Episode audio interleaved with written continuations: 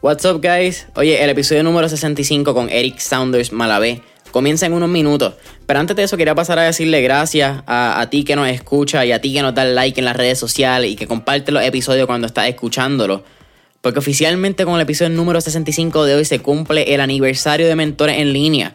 Hace un año exactamente comenzamos esta aventura y más que agradecido que por todos ustedes que nos escuchan, agradecido full y un fuerte abrazo a todas las entrevistas y a todos nuestros mentores que han sido parte de este crecimiento. Gracias por confiar en la plataforma para contar su historia y vamos por 65 episodios más, que este es solamente el comienzo. Así que nuevamente gracias y oye, esto es un shout súper mega especial gracias a la gente de Aeronet que se unen a la familia de mentores en línea como auspiciadores. Ahora que estamos todos digitales y todas las reuniones son por videollamada, no dejes que tu internet se caiga. Aeronet es una empresa 100% puertorriqueña que cuenta con su propia infraestructura de telecomunicaciones, donde combina la tecnología de fibra óptica y microondas, lo que se traduce en un servicio rápido y confiable que no depende de infraestructura de terceros. Si eres de ese pana que se queda frisado durante las llamadas de trabajo, Aeronet es la solución para ti. Para más información sobre sus servicios y productos, puedes entrar ya a aeronetpr.com.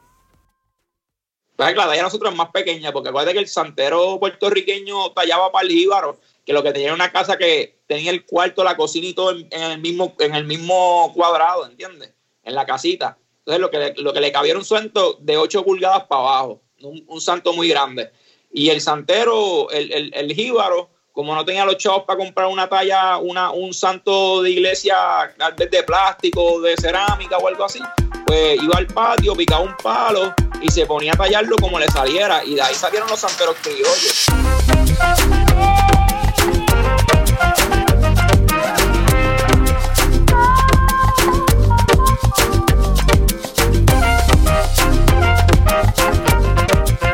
La que hay familia? Mi nombre es Jason Ramos y bienvenido a Mentores en Línea, un podcast donde hablamos con los empresarios e influencers responsables por las marcas más destacadas, para que así conozcas quiénes son tus mentores en línea. En el episodio de hoy me acompaña un artista plástico y tallador de santos que estoy bien emocionado de hablar con él y es Eric Saunders Malavé. ¿Qué es la que hay, brother? Todo bien, todo bien y ustedes también. Oye, estamos, estamos contentos, estamos activos y oye, vamos a hablar un poco de la talla de Santos y tu historia. Estuve leyendo ahí un par de cositas. Man, y tiene, unos puntos muy interesantes de tu crecimiento y upcoming como tallador de Santos. Si cuentas un poco más de quién es Eric, ese background y vamos a dar la mentor en línea. Pues, mano, yo, yo empecé en la talla de Santos porque mami coleccionaba Santos que siempre lo digo, mami, mami y mi tía eran una freak de tallar de, de coleccionar santos. Lo que pasa es que bueno, todo empezó realmente porque papi le regaló un set de reyes a mi mamá, regaló aniversario.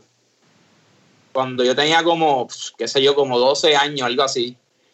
Y yo fui a casa de Domingo Horta, que es de Ponce, y yo ni me imaginé nunca que yo iba a ser santero en mi vida. O sea, yo fui allí a joder en el taller y, y, papi a comprarle ese regalo de, de aniversario a mi mamá, que era un set de reyes.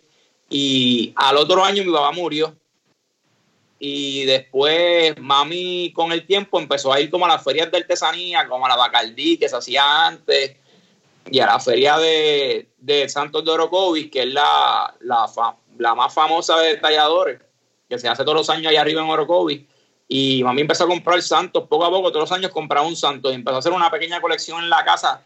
Igual mi tía también, la hermana de mi mamá, empezó a coleccionar también con mi mamá y todos los años subían y compraban un santo. Y iban poco a poco. La fiebre era todos los años comprarse un santo para ir coleccionando. Pam, pam, pam. El, este, con el tiempo, pues yo me hice novio de mi esposa, compramos un apartamento y yo quería empezar a decorar el apartamento y empecé también a comprar santos. Le dije a mami, mira, yo, yo quiero empezar a decorar el apartamento y quiero comprar santos porque a mí me encantaban. Y como es algo bien tradicional, bien cultural, pues y como me crecí con ellos en la casa, pues me encantaban. Y yo quiero comprarme unos reyes para ponerlos en casa. Entonces ahí me llevó la Bacardí y le compré la Bacardí a un, a un tallador que se llama Adrián Rodríguez, que es el yerno de los Horta. Este, y para mí uno de los mejores talladores de Puerto Rico. Le compré un set de reyes. Después mami me dijo, no gastes todos los chavos aquí, porque la, semana que viene es la feria de Orocovi. Y yo, ah, pues dale, pues vamos a, pues, pues voy a guardar los chavos para ir para la otra feria. Pero en esa feria de Bacardí me compré tres santos. Es más, ahí conocí uno de mis mejores amigos de la talla que se llama José Valga, que también es tallador de Ponce, y le compré una pieza y la tengo en casa todavía, fue la segunda pieza que me compré. Entonces, este, a la otra semana fui a Orocovi y compré otros santos más y conocí a mi maestro. Entonces, el, el, chamaco, yo le estoy comprando unos santos a un chamaco y el tipo me dijo, mano, tú tan joven, deberías como que también pompearte para, en vez de este coleccionar, también para, para ponerte a tallar. ¿Te gusta esto? ¿Te gustaría aprender a tallar? Yo, hacho, me encantaría.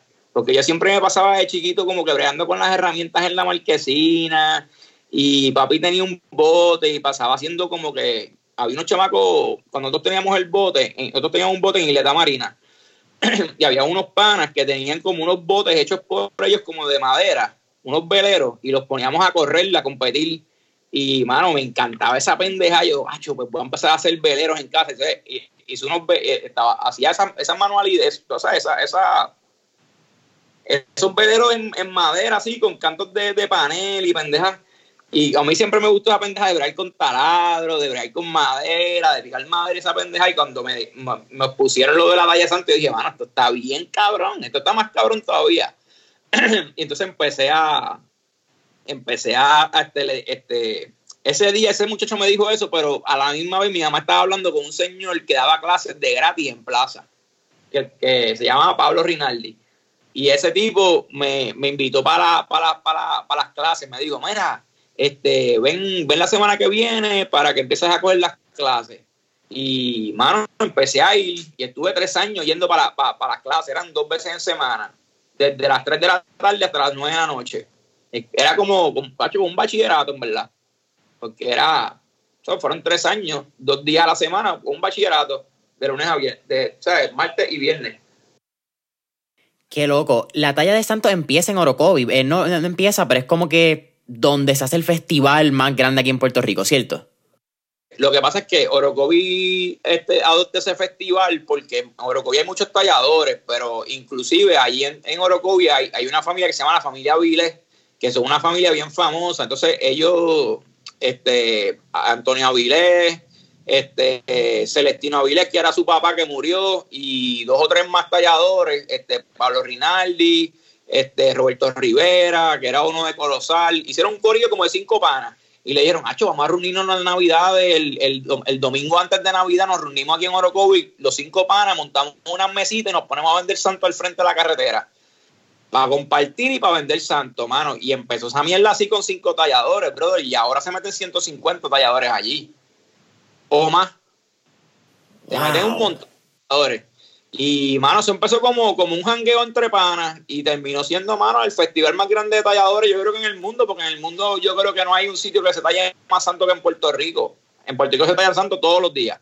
Y hay mucha actividad de santo, inclusive hay un festival de mujeres santeras que en ninguna parte del mundo lo hay y no se le da la promoción correcta para que la gente disfrute de ese festival y se hace en el Bio San Juan, mano, y la gente ni se entera de eso, brother. Y es un festival de mujeres talladoras, bro. Eso no lo hay en ninguna parte del mundo. Puerto Rico es un lugar privilegiado en cuestión de arte. Y la cultura, y, más de eso que, es bien de nosotros. Sí, mira, yo me puse a, a la misma vez, estábamos hablando al principio, como le llamo el pre-podcast session. Y yo creo, y a la misma vez comparto contigo, yo tuve la oportunidad de ir con mi viejo maybe 2007-2008, una de las últimas fiestas que hizo Bacardi. Y yo me acuerdo ver no solamente talladores, pero también personas haciendo guitarras, debate, violines de unas maderas muy cabronas. Y yo creo que em, em, cuando me puse a indagar un poco con lo que es la, la, talla de santo, creo que solamente hay dos países en el mundo, y aquí tú me corriges, que es Puerto Rico y mm. la Filipinas, el otro país que talla santo. Lo que pasa es que la Filipinas es el más parecido a Puerto Rico. O sea, el, el lugar en, el mundo que más se parece a la talla santo puertorriqueña es Filipinas. Estás en lo correcto, pero en México es de talla santo, este, en, en todo Sudamérica, en, en, en, Perú, o sea, Sudamérica son los países católicos se talla santo. Porque siempre va a haber alguien que talla santo. Supone, yo, yo vivo acá en San Antonio y fui una vez a casa un pana y el tipo no había llegado a la casa y en lo que él llegaba me paré un negocito que había ahí, que, una tiendita que vendían por un barrio por aquí en San Antonio, que era un barrio mexicano. Y yo estaba como medio asustado porque estaba como medio caliente. Había como hasta un centro como de esos de metadona y toda la pendeja. era un sitio bien caliente. Me metí a una tienda, compré un refresco, mano. Y cuando me meto, está lleno de santos, cabrón. Y yo dije, anda para el carajo. Pero no eran de madera, eran hechos en yeso, pero hechos a mano. Y estaban bien cabrones también. Pero también es otra forma de hacerlo. O sea, nosotros lo hacemos a madera. Este, en, en Sudamérica lo hacen en madera también, pero también hay gente que lo brega con yeso. O sea, hay diferentes formas, pero se, eh, se hace santo en España, se tallan santos con cojones. O sea, en España hay una, en España hacen santos iglesias de esos bien cabrones, bien realistas. Pero la talla nosotros es más pequeña, porque acuérdate que el santero puertorriqueño tallaba para el jíbaro, que lo que tenía era una casa que tenía el cuarto, la cocina y todo en, el mismo, en el mismo cuadrado, ¿entiendes? En la casita. Entonces lo que le, lo que le cabía era un santo de 8 pulgadas para abajo, un, santo muy grande. Y el santero, el, el, el jíbaro, como no tenía los chavos para comprar una talla, una, un santo de iglesia de plástico, de cerámica o algo así, pues iba al patio, picaba un palo y se ponía a tallarlo como le saliera. Y de ahí salieron los santeros criollos. Como que el que se puso a inventar en la casa tratando de hacer un santo para rendirle devoción, porque acuérdate que el catolicismo era obligatorio para, las épocas de la, de la colonización española, de la colonización española. Entonces, si tú no eras católico, te metían preso. Entonces, pues para tener una representación de un santo, pues tú ibas al patio, picabas un canto de palo, lo tallabas y lo ponías en la, con una vela, lo pintabas como lo veías en la iglesia y más o menos hay un santo bastante rústico, pero tenías un santo allí. Y de ahí empieza la la talla criolla, que es la talla que tú ves como la que tú tienes, que es bien rústica, así, bien rida, con las manos para el frente. O sea, de ahí sale eso. Ahora hay talladores que tallan mucho más esculturiosos porque hay estudios y han estudiado en la universidad y han cogido clases de escultura y eso y, están mucho más adelantados en la forma de tallar. Pero a mí siempre me ha gustado más la forma tradicional. Yo siempre me tiro para el lado, mientras más rústico, mejor. Porque es lo, que realmente hacía el criollo. Ok, cuéntame, tú, hay, varias cosas, ¿verdad? Estamos hablando casi en back and forward, ¿no? Y esto está muy cool. Mencionaste 8 pulgadas. ¿Eso es más o menos una medida estándar del, del tallador criollo? Sí, de 8 pulgadas para abajo de 6 a 8 pulgadas, por ahí más o menos. Acuérdate que el único lugar que tenían en la casa para poner el santo era o en el pie de la ventana, o en una esquina, o encima de la puerta. Entonces ahí no cabe un santo muy grande, o sea, tienes que buscar un santo chiquito, como que decirle algo así, espérate. Como que buscar un santito así. Y poner el pan, lo ponías ahí en la esquina con una vela. Pero no podías poner uno muy grande porque no te cabía en la casa. Claro. Entonces, cuéntame, estamos hablando de las clases, que fue yo creo que donde nos quedamos. Cuando vas al, Festival de Orocovi, encuentras a este maestro que, eventualmente hacen las clases en Plaza Las Américas. Pero ya tú tenías experiencia en, arte anteriormente. Eh, no en la talla, sino en gráfica. Mi hermano, mi hermano dibujaba y no y, y, yo pues como te estaba contando como que yo siempre como que es que papi tenía velero papi tenía un velero y, y, a mí siempre me ha gustado la vela y esa pendeja y papi me compró un bote que tú lo armabas en madera y tú montabas las piezas, no sé qué, pero ya venía como que ya hecho, pero tú lo montabas en madera y lo tenías que pintar. Y, y mano, yo pinté ese bote como 40 veces, porque yo me aburría por la noche en, el cuarto y me ponía a pintarlo y lo, retoqué como 20 veces, le cambié el color como 20 veces y, aparte que hice unos para tirarlos en el agua para competir con los panas míos estos que te digo que tenían, eh, que tenían marina.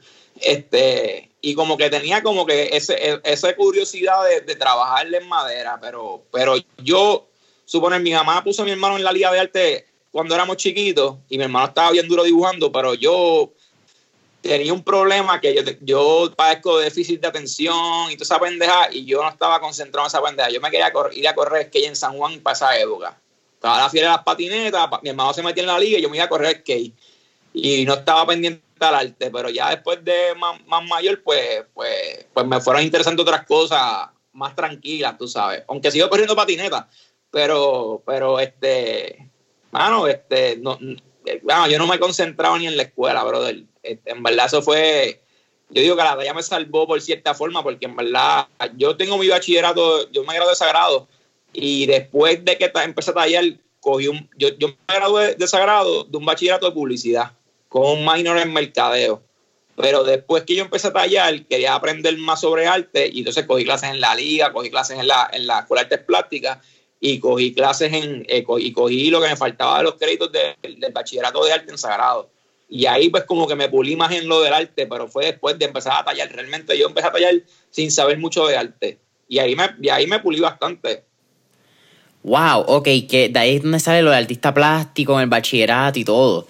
Qué interesante que después, y algo que tú mencionas que, que es bien cool mencionarlo en este lado, valga redundancia, es que quizás al principio tú no tenías claro qué querías hacer, pero el tiempo te dio ese espacio para tú encontrar qué, y a veces yo creo que cuando, quizás por las presiones ahora de las redes sociales, donde todo es como que perfecto y todo el mundo tiene su vida hecha, es bien importante darle saber que a veces no tienes que tener un plan y que el plan va a llegar en su momento.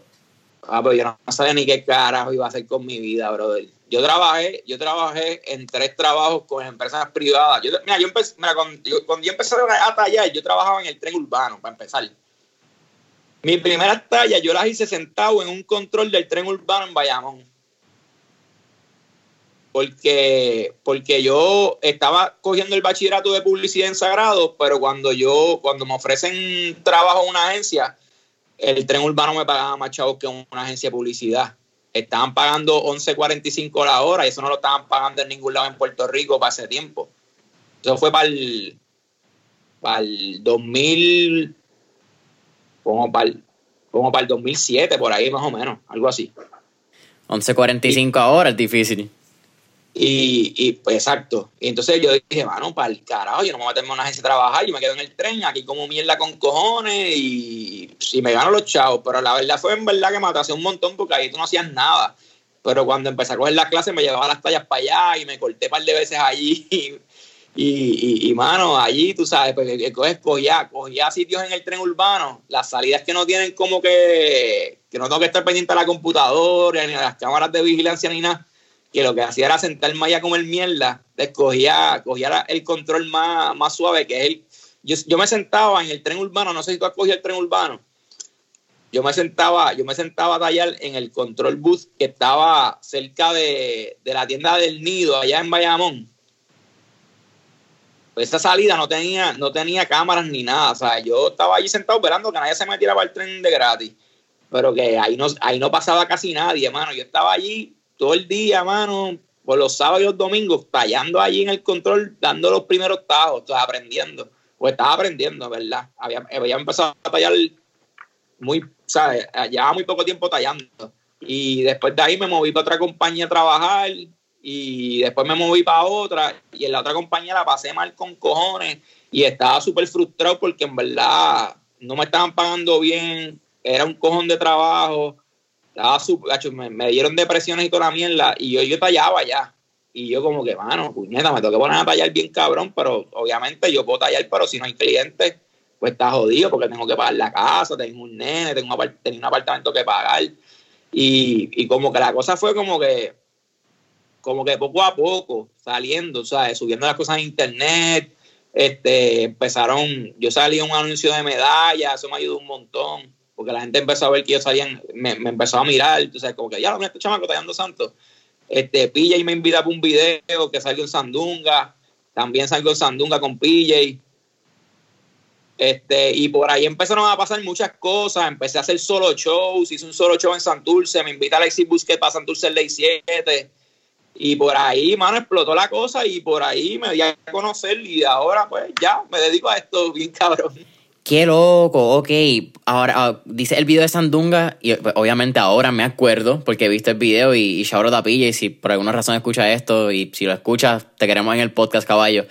Pero hay una historia que dice que tu primer santo, y quien te compra tu primer santo, no es nada más y nada menos que el maestro Antonio Martorell. Eso es verdad. Cuéntame si esa historia y a cuán loco suena casi cuánto, 11 años después, que creo que esa historia es para el 2009. Una persona tan reconocida en el mundo de arte, y yo creo que hasta personas que no conocen de arte en Puerto Rico saben quién es Antonio Martorell. Bien cabrón. Pues mira, ese día, ese, mira, ese fue mi primera feria que yo fui. Este, yo empecé a tallar en, yo empecé a tallar como para enero. Yo creo que como para entre diciembre y enero. Bueno, era como, yo creo que estábamos ya en enero, más o menos por ahí. Y, y, este, y empecé a tallar en, ese año, en enero, pan. Y en verano había una feria en Ponce. Y el, el, el, maestro mío me dijo, mano, ponte, ponte, ponte a meterle mano a los santos, porque en, en, verano hay una feria y por lo menos para que te lleve unos santos, para que montes tu primera mesa y saques la licencia de tallado, de, de artesano y esa mierda. Un mail que ellos te dan para, para tú participar. Y este, mano, y me puse a tallar, hice como cinco santos. Pues fui para la feria, había que estar ahí a las 7 de la mañana. Llegué allí temprano, una fiebre cabrona, mis santos, cinco santos. y empezó la feria, mano, estaba bien lleno. La gente vendiendo santos, yo no vendía un carajo, brother. No vendía nada. Y pasó el mediodía y no vendí un carajo. Y yo, hacho, qué mierda, cabrón, me voy a ir en coca este día. Hacho, y llegó Martorell con un, hacho, con un séquito de panas del. Era, era Martorell y como cinco panas del detrás de él. Y llegó y dijo, hola, ¿cómo estás? ¿Qué sé yo qué? yo me cagué encima, cabrón. Estaba súper paniqueado. Le estaba viendo santos. Diablo, me encantan, qué sé yo. Y me dice, ese San Sebastián está disponible. Y yo, sí, sí, vengo ahora. Hacho, yo estaba cagado. Yo dije, mano, no puede ser que este tipo me vaya a comprar una pieza. El tipo se fue y dio una vuelta por toda la feria. Al rato volvió y me dijo, dame el santo que me lo voy a llevar. Ah, me lo compró, mano. Es más, no te vayas, déjame buscar algo, no te vayas. A ver si encuentro eso rápido.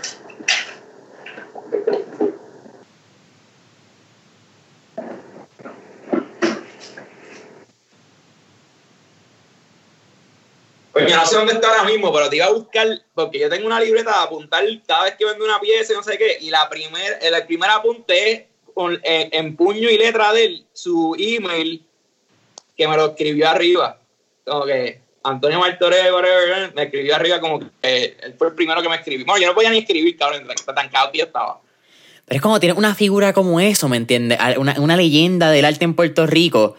Y tú, y no, ¿verdad? No, no es por pero, como rookie, tú en tu primera mesa, que llegue alguien así y te diga, ¿sabes qué? Esta es la que yo quiero. Te tienes que sentir cabrón en el momento. Cabrón, yo me he sentido, yo me he sentido cabrón desde que, desde que pasó esto hasta hoy. Porque, mano, Toño. Y me lo he encontrado otras veces. O sea, yo no soy ultra panadero ni nada. Yo me lo encuentro y como que yo creo que él se acuerda de mí y él me saluda y qué sé yo qué, pero pero como que cabrón, él le ha comprado piezas a un montón de gente también, tú sabes, no sé que ella, él me ha comprado una pieza a mí, pues inclusive él compró como tres piezas esa fe, en esa feria, él le compró a otros talladores también. Pero cabrón, yo era el nuevo, ¿entiendes? Yo era el, yo era el que nadie miraba y, y me lo compró a mí y yo, mano, eso fue como que, cabrón, cuando tú te levantas con el pie derecho y, y tú dices como que, cabrón, esto va a salir bien. Y, mano, en verdad, en verdad fue como que, el, el, golpe de suerte que me dio ahí de, de como que, mano, vas a empezar bien, cabrón. Y me, y me, dio esa suerte de Martorell. Y, y, mano, me lo he encontrado y he hablado con él y lo he saludado y, le, y, hemos hablado sobre eso. Y la, inclusive la, una vez la hija me llamó porque ella tenía un proyecto ahí y yo le dije, ah, yo le vendí una vez un santo a tu papá. Y me dijo, este, ¿qué santo? Y le mandé una foto y me dice, ay, lo tiene en la parte atrás de la cama allí y tiene un montón de santos y tiene ese santito detrás de la cama. Y yo, diablo. Wow, sí, que, que incluso que la hija también sepa del santo a que se refiere. La hija reconoció el santo y ese tipo tiene que tener un cojón de santo. Y ella, lo vio y me dice, yo lo he visto, yo he visto ese santo detrás de la cama de papi. Y yo, wow. Y, mano, súper cabrón, mano. Y de ahí para adelante, pues han pasado otras, otras cosas también, así como que bien shocking, tú sabes. Pero, pero, pero eso definitivamente, que él me lo haya comprado directamente a mí, está bien brutal, tú sabes.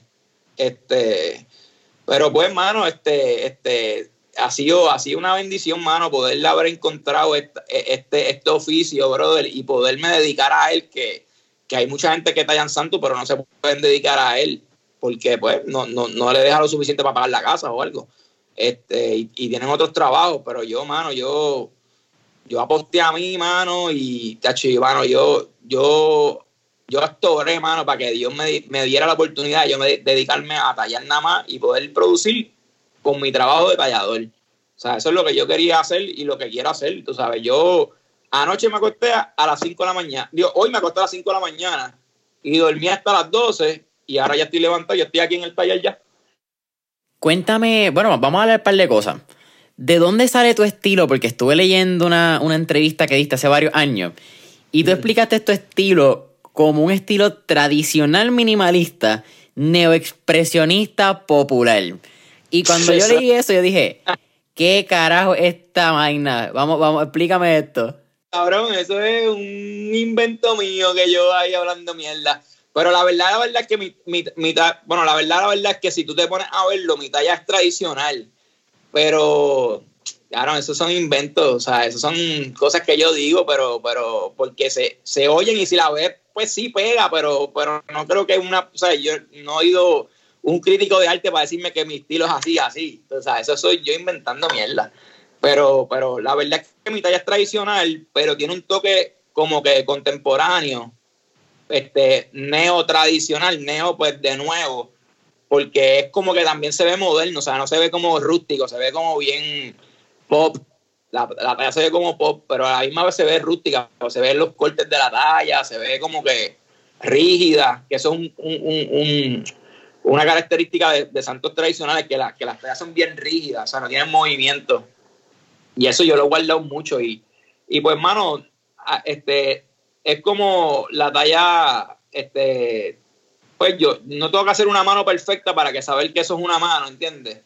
Porque hay, ahora, ahora los estilos, ahora, ahora hay estilos que, que están bien esterilizados, como que le dicen los eruditos, que son manos bien puestas, tú ves los dedos perfectos, así, mucho movimiento, mucha cosa. Pero realmente eso no es lo tradicional. O sea, eso es algo, pues, como que tal vez sí hay tallas de esas, pero que trajeron los españoles y, gente que son más. Porque aquí antes, cuando, cuando llegaron los españoles, que fueron los que enseñaron a tallar a los tallos, a, enseñaron.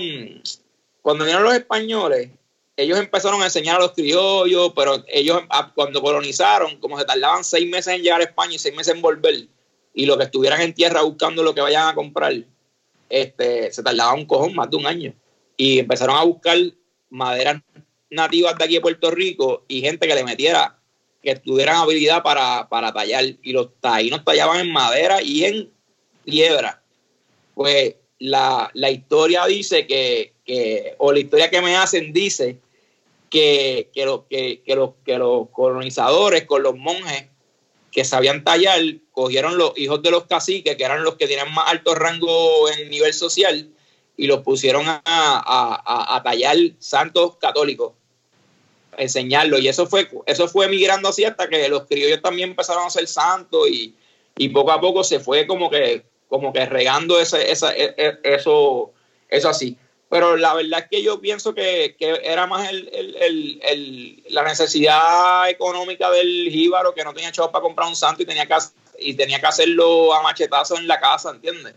Y tú los ves bien rígidos, bien cuadrados, como, como una película de, hay una película que se llama El Santero, que sale de Zoilo tallando y, y, el tipo va, pica un palo en el patio de la casa, se lo lleva para la casa y en la casa empieza el machetazo y lo, y lo lleva ahí, pero es rústico pero eso es lo que se ve cabrón, que sea así, bien rústico.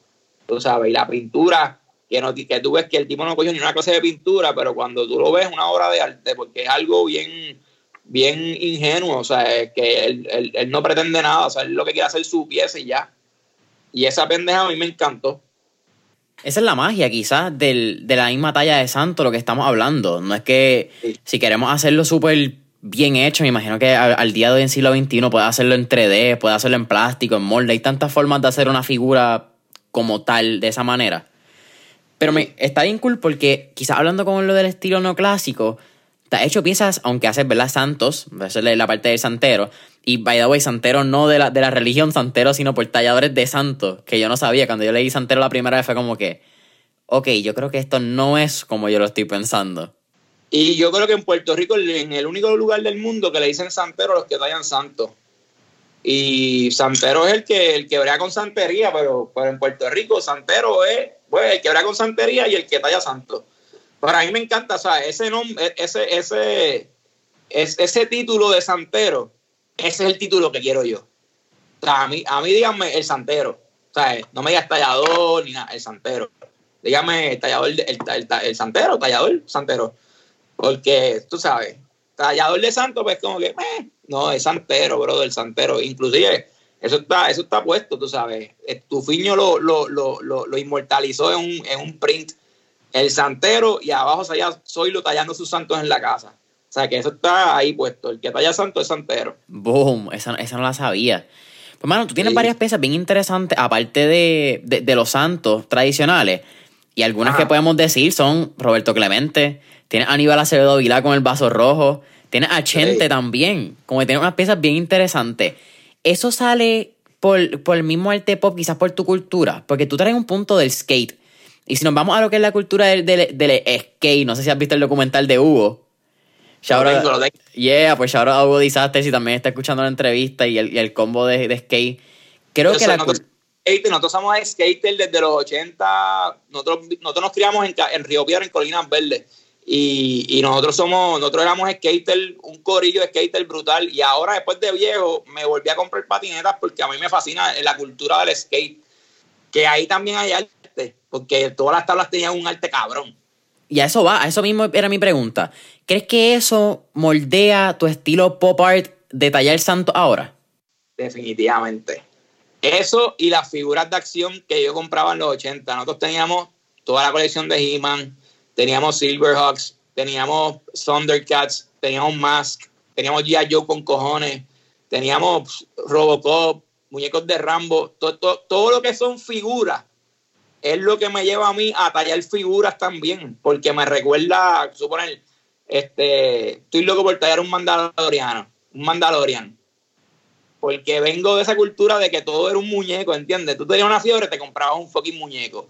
Y era tener el muñeco en la casa, la figura, tú sabes. Y esa figura emblemática, pues es la que yo trato de recrear con Roberto Clemente. Pues todo el mundo lo idolatra, mano. Todo el mundo va a querer tener un fucking Roberto Clemente miniatura, tú sabes. O un artista, o qué sé yo, quien sea. O Tito Trinidad, que yo lo tallé también. Este, porque son, por lo menos Tito es mi héroe deportivo, bro, ese es mi deportista favorito, overall. Y nunca, y, lo conocí una vez en un tapón en Orocovi, brother, bajando de Orocovi, él estaba subiendo en un jeep y estaba bajando. Y yo me bajé del carro a abrazar a ese cabrón, porque ese es mi ídolo, pero, pero este la, la figura, la figura, la figura es como que algo que es bien ochentoso para nosotros que nos criamos los 80 porque todo era un cabrón muñeco, tú sabes, todo era el muñeco. Si veías alguna televisión, salía un muñeco de eso. Y ahora esa, esa, esa, esa industria de los juguetes como que ha evolucionado en otra forma. Y ahora, ahora los juguetes o la figura es como más de colección. Por eso vienen los Funko Pops, tú ves que la gente colecciona Funko o coleccionan este otro, otros muñecos. Mi hermano es coleccionista de juguetes y tiene como que figuras de esas de, de, de los superheroes y toda pendeja. Y pues, mano, es que nos criamos en los 80, en los 80 esa era, esa era, la, esa era la que era, tú sabes, tener, tener figuras. Y eso, y eso es mi, mi, bueno, si te das cuenta, mis santos, todos tienen el ojo, es un punto. Y, y eso, eso, eso es influenciado por los Legos. Porque los Legos tienen un fucking punto por ojo. ¡Wow! Ok, qué loco. Y nosotros teníamos un montón de Legos. Wow, ok.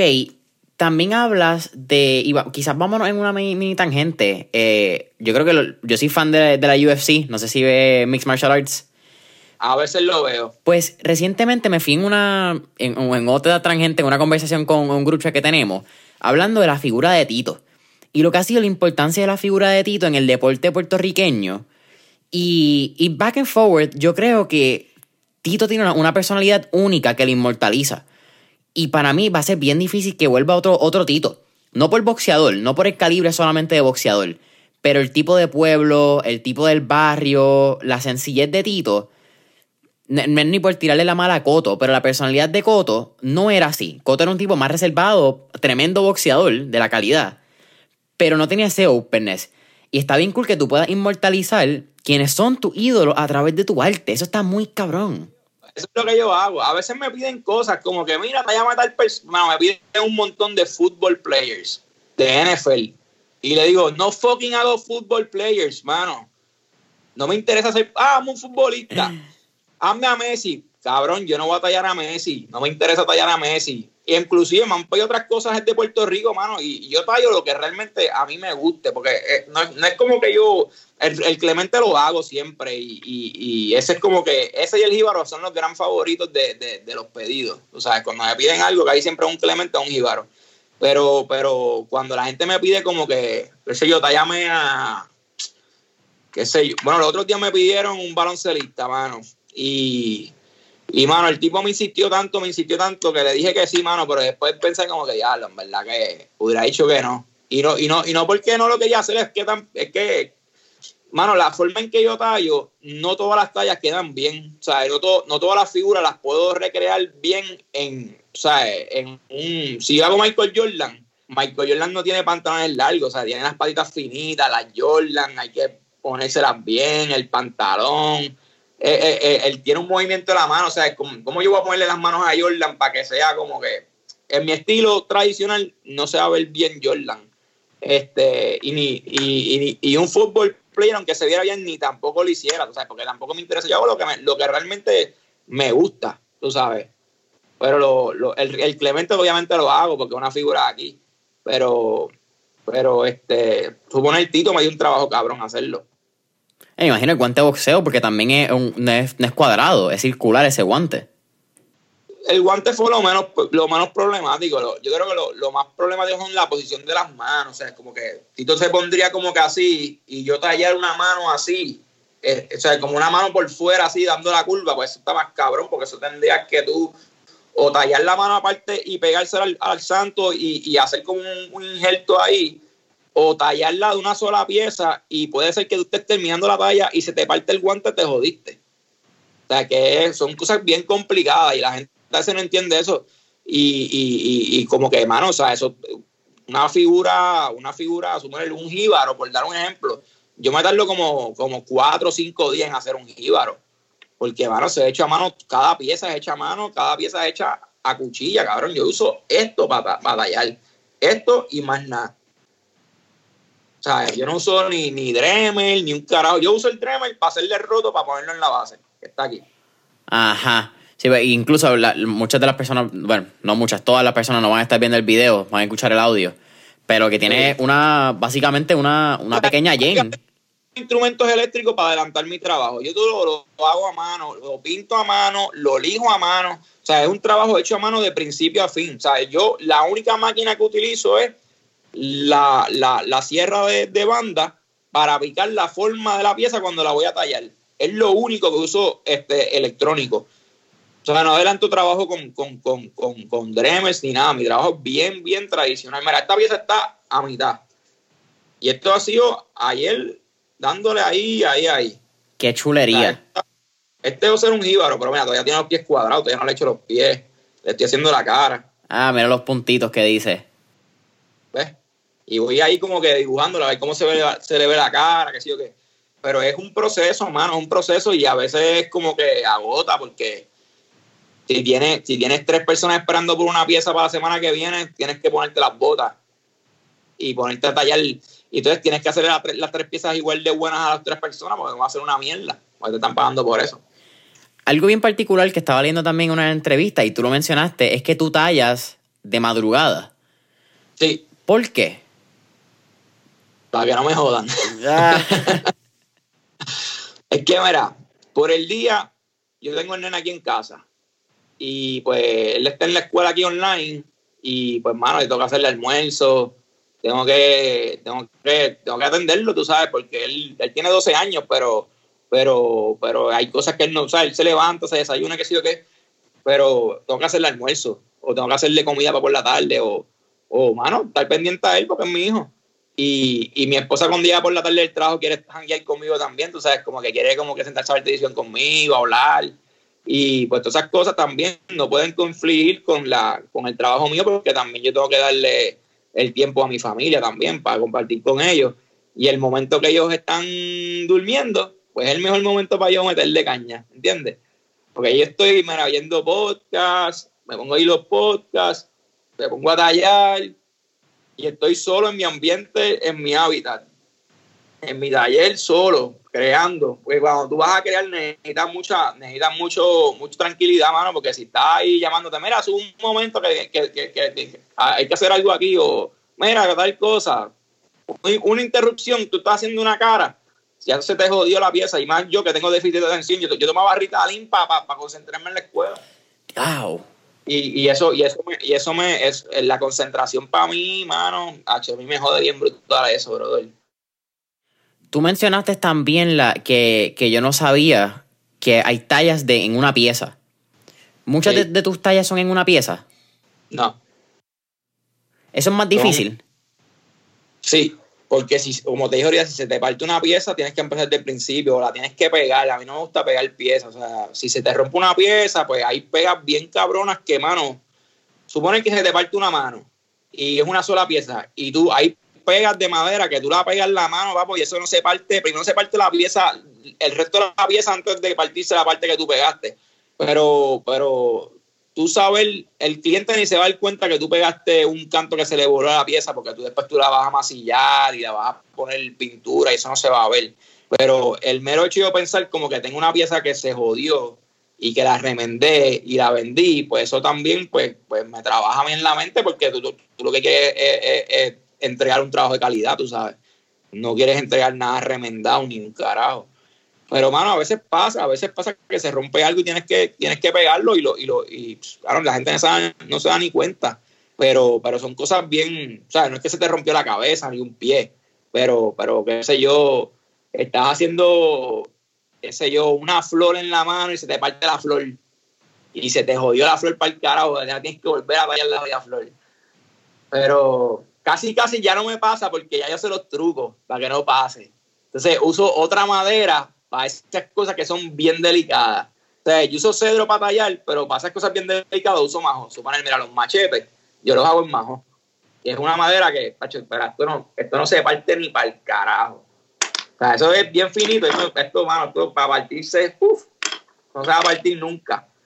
Entonces, eso, es lo que, eso es lo que uno busca, como que, pues, mano, hago la pizza en cedro, porque lo tradicional es tallarle en cedro. En Puerto Rico todo el mundo talla en cedro. Hay gente que talla con otras maderas, que también son nobles y se utilizan en Puerto Rico, pero esas otras maderas son cool si las dejas al descubierto y la gente ve la madera, para que la gente vea la belleza de, la veta de la madera. Pero cabrón, un cedro, que es una madera que los españoles no les gusta tallar en cedro, porque dicen que la madera, la madera más, como más, más contaminante para tallar, yo no sé qué carajo.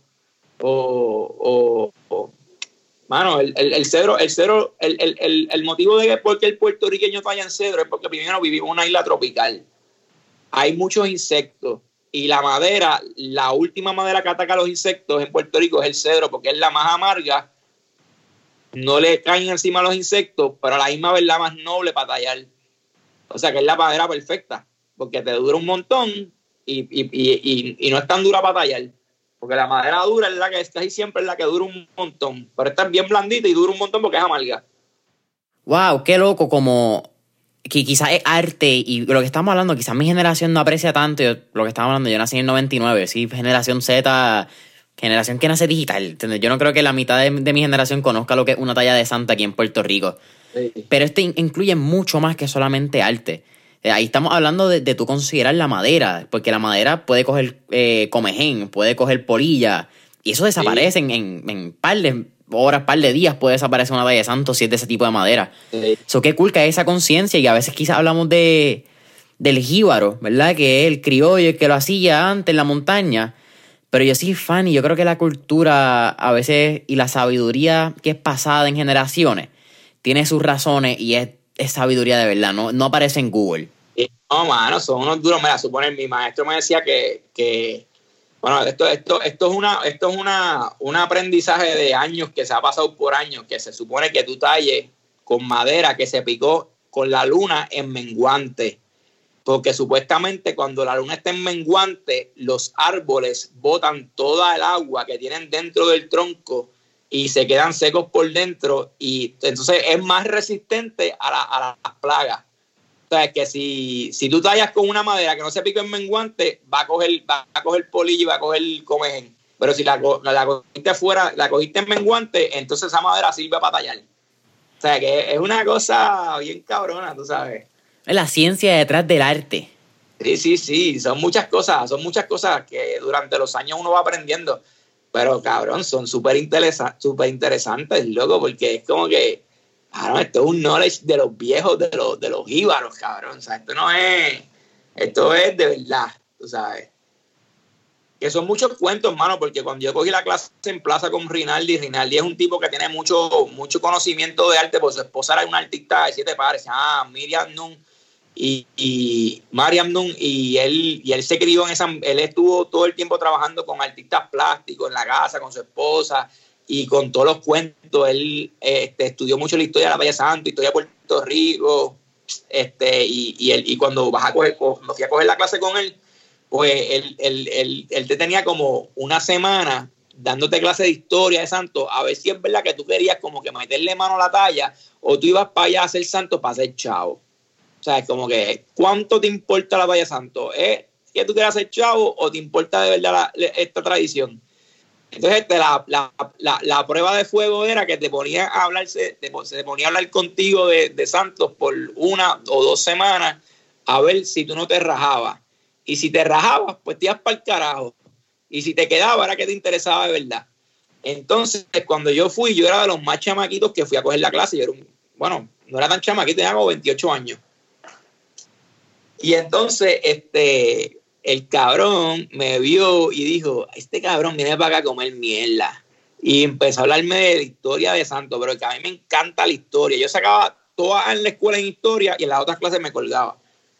Pero en historia tenía, inclusive en la universidad, en la universidad, en la universidad una vez me, cogí una clase con unas tipas ahí en Sagrado, con unas come mierdas que me veían en la clase de matemática y decían, ah, este es un colgado pero cogí una clase de historia con las mismas tipas, las tipas cogieron el examen final, sacaron como B, yo saqué 100. Y ella, ah, ¿cómo que este sacó 100? Y el maestro le dijo, porque este tipo sabe más de historia que tú. O sea, yo, yo, yo, en matemática no soy un carajo, pero historia sea, ah, no sé, no, no soy un, un, un, genio, pero, pero sé algo, tú sabes. Mi papá me hablaba mucho de la, de la cultura puertorriqueña y de historia. Y siempre, en mi casa siempre la historia fue, mi mamá y mi papá siempre nos llevaron mucho por lo de la historia también. O sea, nosotros viajábamos para Estados Unidos, íbamos a viajes culturales, a, aprender de la historia también de Estados Unidos, porque está súper cerca de nosotros. Este, íbamos para Santo Domingo, íbamos para, para todas las galerías y para ver la historia. En Puerto Rico nos pasábamos yendo a casa de artesanos. Yo de chiquito fui a casa de los hermanos Lin, a ver a, ver a los hermanos Lin haciendo serigrafía y haciendo arte en, Loíza. Siendo un, un niño, me acuerdo haber entrado en su galería. Y siendo un niño fui a casa de Domingo Horta, que era un tallador de santos. O sea, fuimos a casa de los hermanos allá, las en Loíza, a ver las caretas de gigantes. O sea, mi papá me llevó a ver al, en el viaje cultural de verdad, tú sabes, y me inculcó eso. Mi esposa no le gusta tanto eh, este, esta cosa de, del arte ni eso. Ella se crió en otro ambiente. No, no son muy de ir a San Sebastián ni un carajo, pero en mi casa sí. Y ella aprendió mucho conmigo de ir a esas ferias porque, porque en mi casa eso, eso es una tradición. Navidades, vamos para Rocovi, este, vamos para Bacardí, vamos para la, fiesta de San Sebastián. Pero entonces las nenas se creen que San Sebastián es ir a beber. Entonces mi esposa se encojonaba porque yo iba a las artesanías. Y me decía, pero vámonos a beber. Yo, puñeta, pero que quiero ver las artesanías. No, pero vámonos a beber. Yo, mano, que quiero ver las artesanías. Entonces, ah, yo no puedo ir contigo para pa, San Sebastián porque tú quieres meterte en las artesanías. Yo, pues que, que eso es. Es una fiesta cultural, no es una fiesta de beber. Lo que pasa es que se ha convertido en una fiesta de beber. Pero esa, es, esa, eso es lo que uno, ahora nosotros, con el podcast y yo tallando, pues es lo que le estamos llevando a los chamacos, porque ahora mismo hay muchos chamacos que ya saben lo que es una talla santo. Tal vez por mí, porque me vieron con PJ, o porque oyeron tu podcast, o porque me oyeron una vez que fui a hablar con Chente, y cosas así, tú sabes. Y ese es el propósito, mano, es decirle, para, sí se puede joder, pero, mano, se, se, este, aprender de tu cultura para que cuando venga la gente de afuera o alguien te pregunte, tú digas como que no, Mara, en Puerto Rico se hace esto, esto, esto. Y, y, y, yo creo que la, la generación de ahora está más pendiente a eso, tú sabes, a la cultura y a lo que es la identidad puertorriqueña. Se, no, se, se ve en la calle cuando pasan las cosas. O sea, la gente está bien, bien consciente y bien alerta. Y apoyando mucho lo local. Ya tuve mucha gente con, ya tú no ves mucha gente con camisas Bolton, todo el mundo anda con camisas artesanales. Tú sabes el mundo anda con camisas hechas de artesanos o, diseños hechos por, por, por, artistas gráficos en Puerto Rico, que, que, que, están mucho más cabronas que las camisas que tú compras a 30 pesos en fucking Bora Bora, cosas así. Sí, es, es, es bien loco y, y, tú tienes un, un privilegio, yo creo que el, el de conocer tanta arte de Puerto Rico. Eso es un, un privilegio muy, muy, muy cabrón mi, mi viejo y, y, y, y again, a mi viejo, mi hijo también me inculcó, pero no, no a ese nivel, yo creo. Mi hijo estudió en, en la Luquetti, estudió arte. Okay. De chiquito me llevó a, a, los museos de Ponce, Flaming June, yo me acuerdo haberlo visto a los 7, 8 años. O sea, yo tuve un inculca. Yo lo vi hace como 3 años atrás, brother. No te sientas mal. Porque yo, yo me, yo, yo Flaming June la vine a ver después de viejo, bueno, hace como tres años atrás. No, tuviste el privilegio entonces de ir antes porque el museo cerró después de, lo, de los terremotos. Ha estado closed down. Ah, pues fíjate, fui antes, fui antes, fíjate, ese museo de Ponce está bien bonito, mano. Yo nunca había ido y pues, obviamente pues después de que yo empecé a tallar y toda esa cosa y, con el bueno fui para el bachillerato de sagrado que, que, fui a ver la exposición de una exposición de fotografía que había de, de ay carajo cómo es que se este tipo de de Jack Delano ajá fui a ver la, esa exposición y, y este y fui y me disfruté el museo bien brutal pero mano es que también hay gente que, que pues que, que madura más tarde y unos más temprano y los intereses cambian. Y pues yo en un momento pues no tenía el interés, este, cuando corría patineta que tenía 16 años, mi hermano estaba viendo clases de artes plásticas y yo estaba jodiendo por ahí. Pero, pero eso pues cada, cada cual como que va, va desarrollando como una, un, un, una, un interés hacia las cosas, tú sabes. Y ahora más que nunca, mano, pues uno quiere aprender mucho de su país porque pues la clase de historia se están, las clases de historia en Puerto Rico se están yendo para el carajo en las escuelas, no les están enseñando la historia de Puerto Rico como hay que enseñarla. Y mano, yo le enseño a mi hijo, yo le digo, yo le hablo, yo le hablo a mi hijo de historia de Puerto Rico bastante y, le, y me pregunta, mira, ¿y esto cómo era? Y aunque él es de la generación del gaming, pero, pero uno le habla como que, mira, en el 89 ya yo estaba jugando Mario, brother, tú sabes. Estaba ahí jugando Mario y jugando 8-bit, consolas de 8-bit, tú sabes, pero, pero en casa siempre, siempre, siempre, aparte de, que, de que siempre se apoyó como que la cultura pop esa de, de muñecos, de los 80 y esa mierda, pero papi también nos sacaba el tiempo para llevarnos a ver, a llevar, a llevarnos a lo cultural también, mano, eso es bien importante que, y en Puerto Rico se está practicando ahora bastante porque la gente lo está haciendo. Antes no se veía tanto, pero ahora la gente está yendo a la feria y la gente tiene como una sed de, cultura de cultura, como que, mano, coño, mano, lo, de nosotros está bien cabrón. Loco, yo vivo en San Antonio y yo no he visto un artista que esté más cabrón que cualquiera de los de Puerto Rico. Y no porque yo soy puertorriqueño, brother, pero tú vas a Puerto Rico y ves las exhibiciones ahí en la Serra y en las galerías ahí en Santurce y en los museos. Papi, no tienes nada que buscar con los boricuas. Nada que buscar. Nada que buscar. Nosotros estamos demasiado de duros, brother. Los puertorriqueños están demasiado de cabrones, brother. Y que saben con cojones de arte, porque tú le hablas de otras cosas de otros países y te lo saben también. O sea, no es como que es lo de nosotros y más nada. Estamos en todos lados y estamos bien duros. Es bien loco porque quizás, yo no sé cuándo tú te fuiste de Puerto Rico. ¿En qué año más o menos te, fuiste? Fui en noviembre después de María. Ok, eso reciente dentro de todo. Tuvo que haber sido como para el 2013-2014 que al final de la calle Serra se hizo, creo que fue el colectivo Monopatín 2.0. Que eran solamente piezas de. Que fue cuando. Creo que a la misma vez era cuando estaba Fico, estuvo Mani aquí para Princes Puerto Rico. Y fue un evento de skate. Y estuvo, para mí estuvo cabrón porque eran solamente piezas de artes en tablas de skate. Yo estuve en una, yo estuve en una de esas de monopatín, pero no fue en la primera, creo que fue en la segunda edición.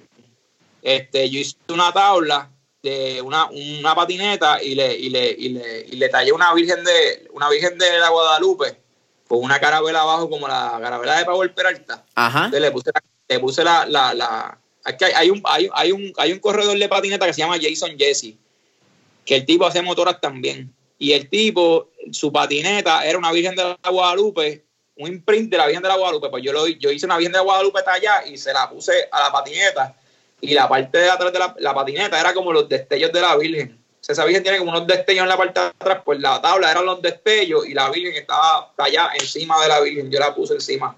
Y esa se exhibió en el Museo de Arte de Puerto Rico con, con, la segunda muestra de monopatín de, que lo hizo Alexis, también este, Alexis Busquets, que hizo esa, esa exhibición. Pero en la primera, en la primera edición yo no estuve.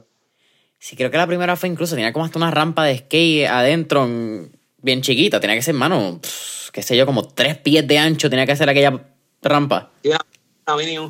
Una demencia. Y era bien cool porque había un cristal. O sea, la gente que no quería correr podía ver toda la rampa y, el arte de correr patineta. Que de correr patineta es un arte completo. La gente que piensa que es un deporte, para mí un arte. Aunque también ahora es un deporte con las Olimpiadas, don't get me wrong. hay un, hay, un, hay un artista puertorriqueño que se dedica a correr patineta y a hacer arte de patineta nada más, que se llama Chemi, Chemi Rosado, que se llama él. Claro. Chemi, él brega con todo, todo lo que tiene que ver con patineta. Y hay otro chamaco que también brega con cosas de patineta que se llama Rito. Rito, Cordero, papi, claro. Oye, Rito tenía. Lo, lo, cabrón de Rito es que él coge las tablas que están rotas y él crea obras de arte dentro de esa tabla y hace esculturas con eso, sí, está cabrón. Eso, está demente. Oye, qué, qué cool, no pensé que íbamos a tener esta conexión de, del skate, eso no me la vi venir. Cacho, yo estoy ahora tratando de hacer un cop con algo de los Santos, con un chamaco que hace patineta, este, para ver si hacemos algo, una, una copa, un, ¿sabes? Hacemos como un cop ellos para hacer algo con patineta, porque acá a mí me encanta, o sea, lo que es surfing, yo, no corría tabla, pero corría buggy y ahora tengo una fiebre cabrona que quiero correr tabla y, estoy en San Antonio, en el medio de la tierra, no puedo hacer un carajo. Y estoy luego irme para Puerto Rico otra vez y, pues estoy corriendo patineta todos los días, mano, ¿sabes? Ahora, ahora hoy no voy a salir porque está en 45 grados y hace un frío cabrón, pero, pero, este, mano, bueno, yo, yo siempre soñé con tener una Steve Caballero y, y cuando era chiquito no la tuve, tuve una McGill y ahora después de viejo me la compré y la tengo ahí, mano, súper puta. O sea, como la, como la quería en los 80, así la tengo ahora mismo. Pero, pero estoy, estoy fiebre con unas patinetas que se llaman Carvers, que son como para entrenar, para correr tabla de surfing. Yep. Y pues me compré eso y estoy súper, súper enfiebrado con esa mierda.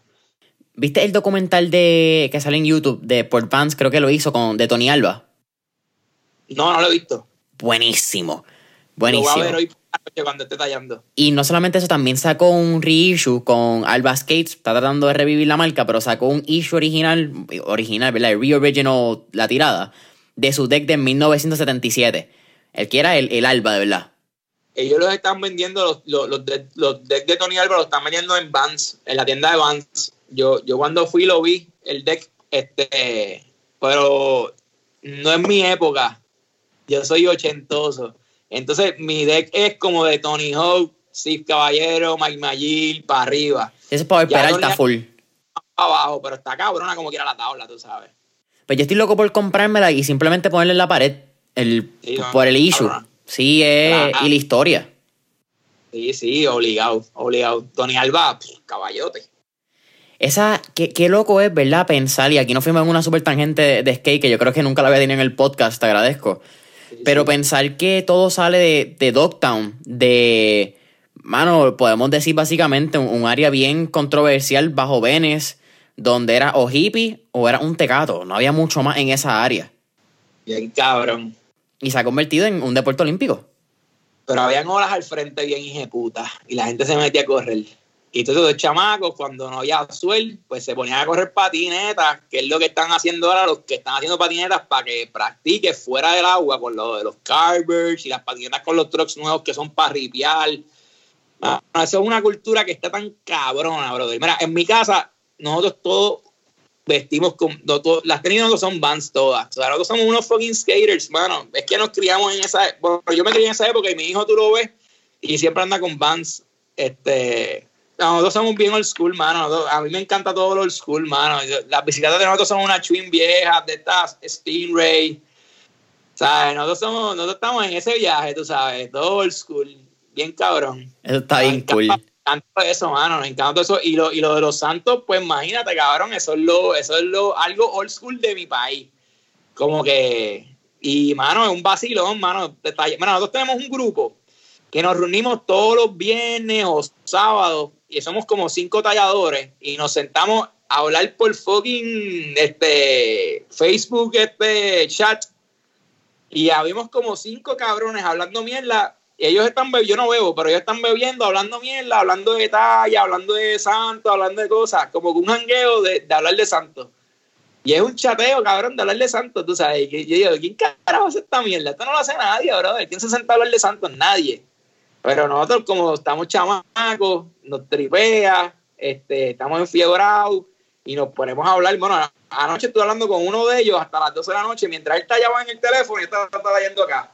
Y como que, ¿qué estás haciendo? Mira, chécate esto, papá. Y nos, ponemos a chatear porque se mantiene, nos mantenemos como que también motivados uno al otro para seguir tallando, tú sabes. y, y se nos ocurren ideas que queremos hacer. Y aquí en el encierro, aquí en San Antonio, se me ha ocurrido un montón de mierda. Yo me voy para Puerto Rico ya mismo y, y, tengo mucho, muchas, muchas cosas que quiero hacer en Puerto Rico, así que yo espero que, que, ganen las personas indicadas en las elecciones y que se vaya para el carajo la pandemia para seguir creando cosas, tú sabes.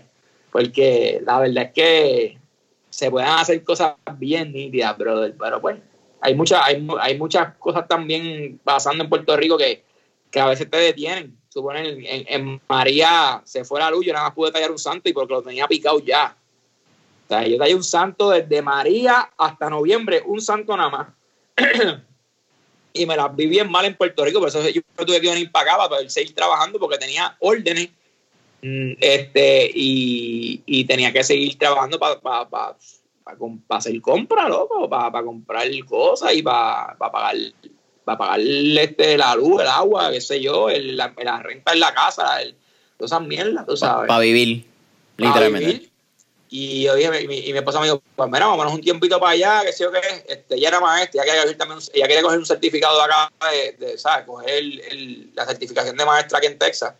Y vino, lo, lo hizo y está trabajando de maestra aquí, pero nosotros somos bien, nosotros somos bien, bien boricuas, loco, bien, nosotros somos, nosotros somos bien, bien de allá, mano, o sea, nosotros no, o sea, hay, hay boricuas que a mí, suman mi hermana, te doy un ejemplo de mi hermana, mi hermana es puertorriqueña también, pero mi hermana se fue a Estados Unidos a, estudiar y me dice, mira, yo estoy por acá bien, me va súper bien, estoy trabajando y yo no lo, y yo no la juzgo ni nada, pero, cabrón, yo no, yo llevo tres años aquí y yo no me he acostumbrado. Yo lo, yo lo que estoy, yo, yo me montaría en un avión ahora mismo y me iría para el carajo para casa.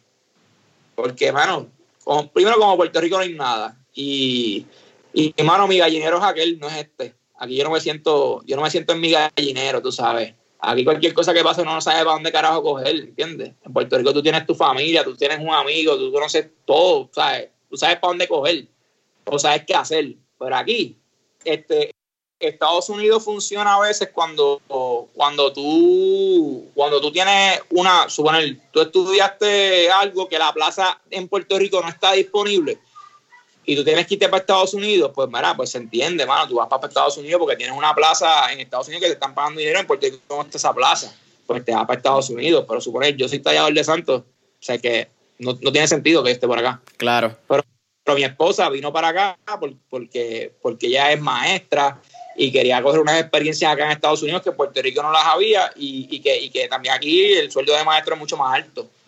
Pero, pero pues nada, ella, ella hizo lo que tenía que hacer y está trabajando de maestra y, y, y nos vamos para Puerto Rico ya pronto.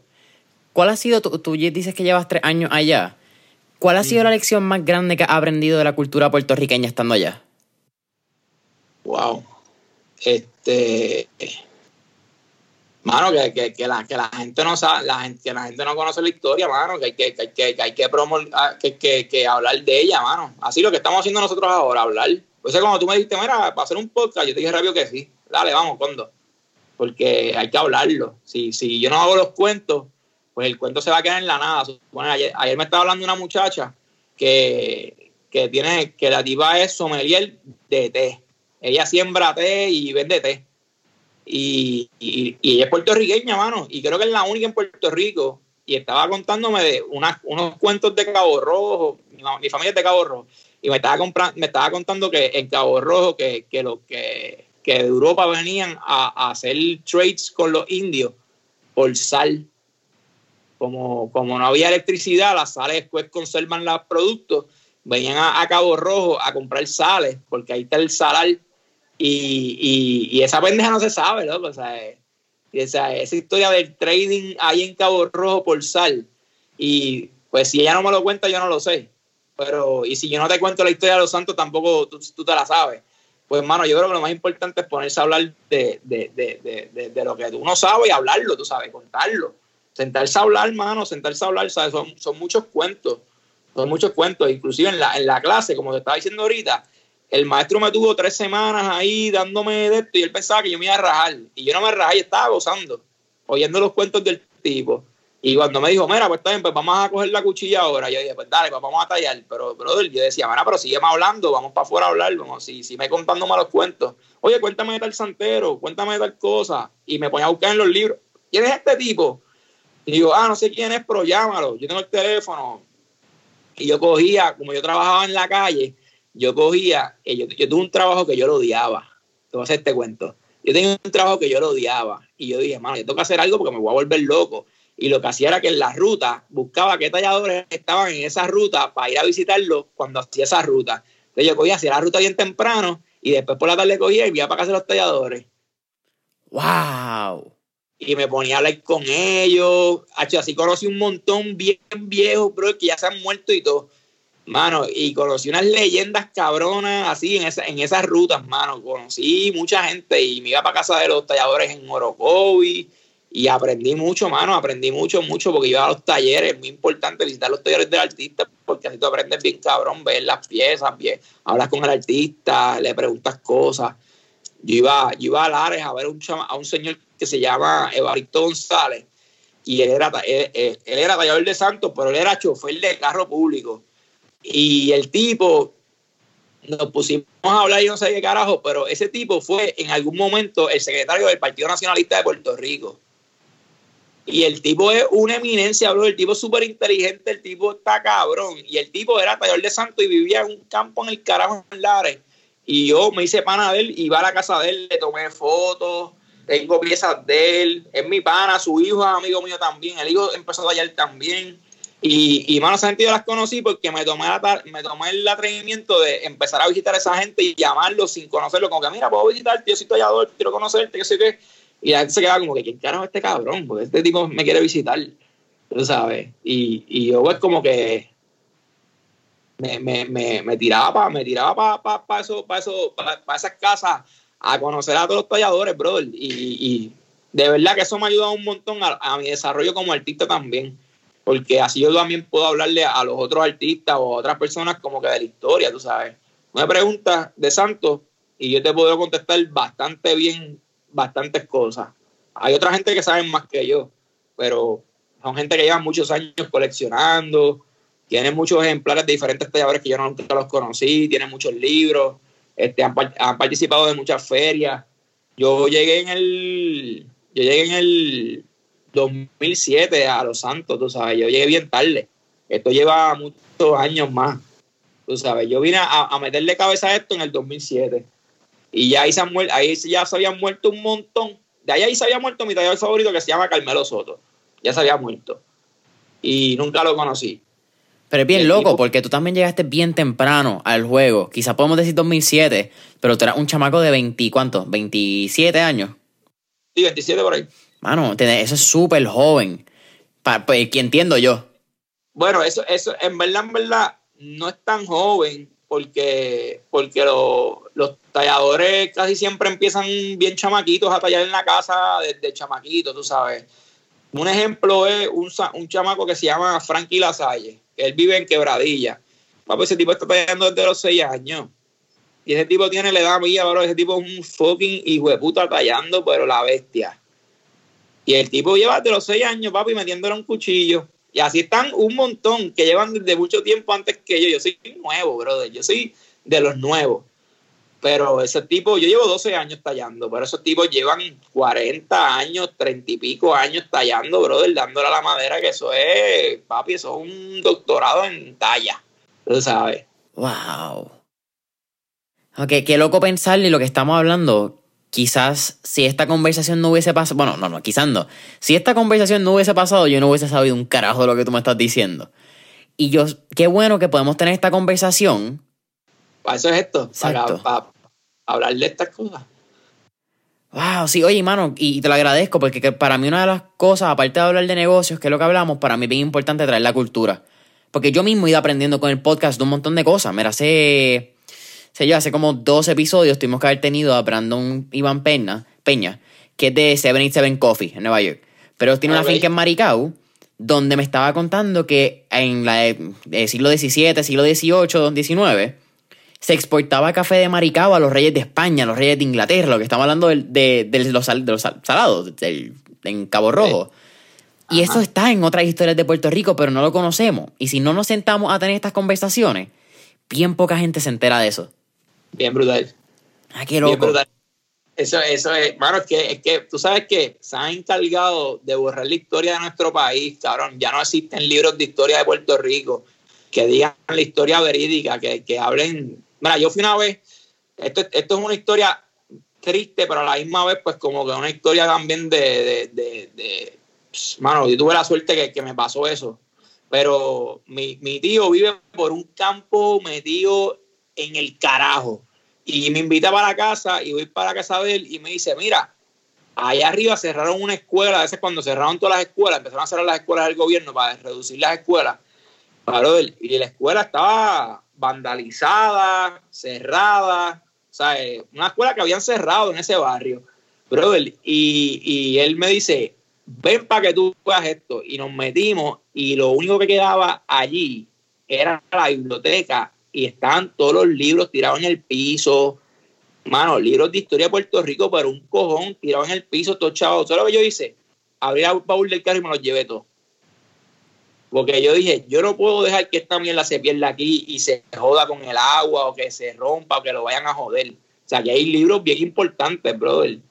Y yo me llevo un montón de libros de allí, porque así iban, los, iban a botar. Había, había libros en la basura, en un dumpster ahí. Yo dije, ya, lo que cojones. Yo y me los llevé todos, bro. Y esos libros, bro, esos libros no los van a volver a hacer, tú sabes. Y la historia de Puerto Rico, bro, los gobiernos se han encargado de borrar la historia, de, de, de, tachar la historia o de, o de, o de que, o que la, la, clase de historia de Puerto Rico se vaya de la fucking escuela, mano. Y eso no se, eso no puede pasar. Entonces, pues, gente como yo y gente como, como, como estos otros panas que hacen, que, que hacen historia, que están encargados de hacer café o, o, que están bregando con cosas culturales, pues se están encargando de, hablar de la historia. Porque claro, la tenemos que hablar, porque es, la vida de nosotros, ¿sabes? es la historia de nosotros, de nuestro pueblo, y no se puede borrar. Y pues, hermano, yo me encargué de rescatar esos libros y los tengo ahí y, y salen santeros en los libros. Había libros de santos allí. ¡Wow! y los estaban, esos libros se iban a perder. Bueno, había libros que estaban rotos y todo, porque parece que se metieron y vandalizaron la escuela después que la cerraron esa escuela estaba hecha mierda, brother. Y, mano, estaban todos esos libros en esa biblioteca, mano. yo, yo, yo, conseguí libros hasta de juegos típicos de Puerto Rico, que sí, que sí, de geografía. Un libro que te habla de la geografía de Puerto Rico, pero te habla de, de un montón de cosas bien específicas que dice, diálogo, este libro no existe, ni, ni esa información no existe en ningún lado. Pero que, bueno, pues se ha perdido porque la gente pues ha dejado de, de, de hacer libros de historia de Puerto Rico.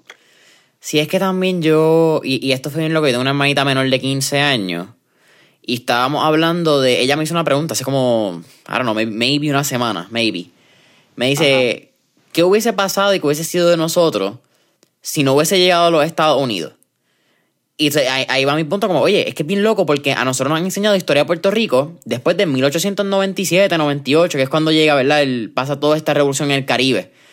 Pero antes de eso ya habían bancos, ya había el banco ponceño estaba, ya habían periódicos, ya habían carreteras, ya habían, eh, no quiero decir autoridad de energía eléctrica, pero habían este tipo de centrales donde ya el, el poder se había empezado a, a, establecer, quizás por ponerle de esa manera.